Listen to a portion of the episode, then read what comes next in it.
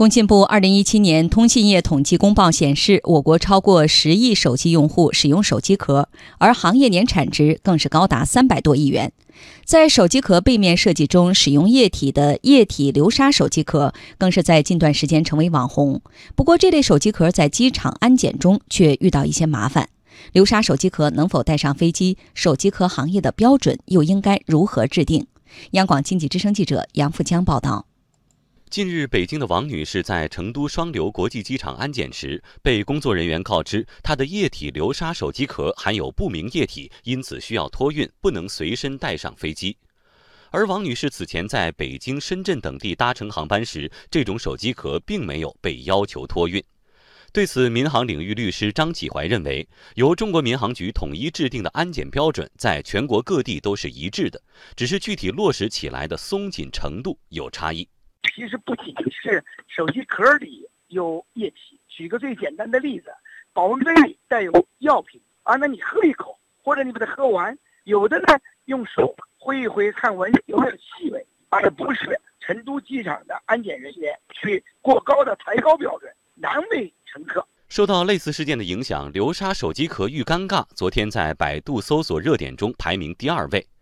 记者在手机配件店随机采访发现，多数商家并不知道该产品能否带上飞机，是否需要托运，而且对于手机壳中的液体到底是什么，是否易燃，大都语焉不详。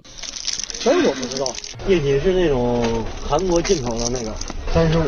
无毒无味。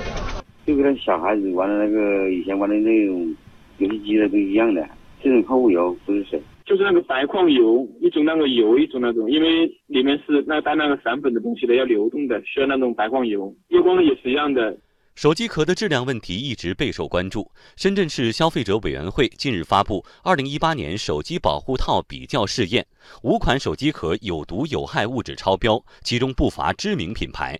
深圳市品质消费研究院品质测评一部总监胡鑫介绍：苹果手机壳。段芳烃耐含量超出单项限值四十七倍。天猫平台上有一款在售的水钻散粉手机壳，它的铅含量超出了限制要求一千五百五十倍。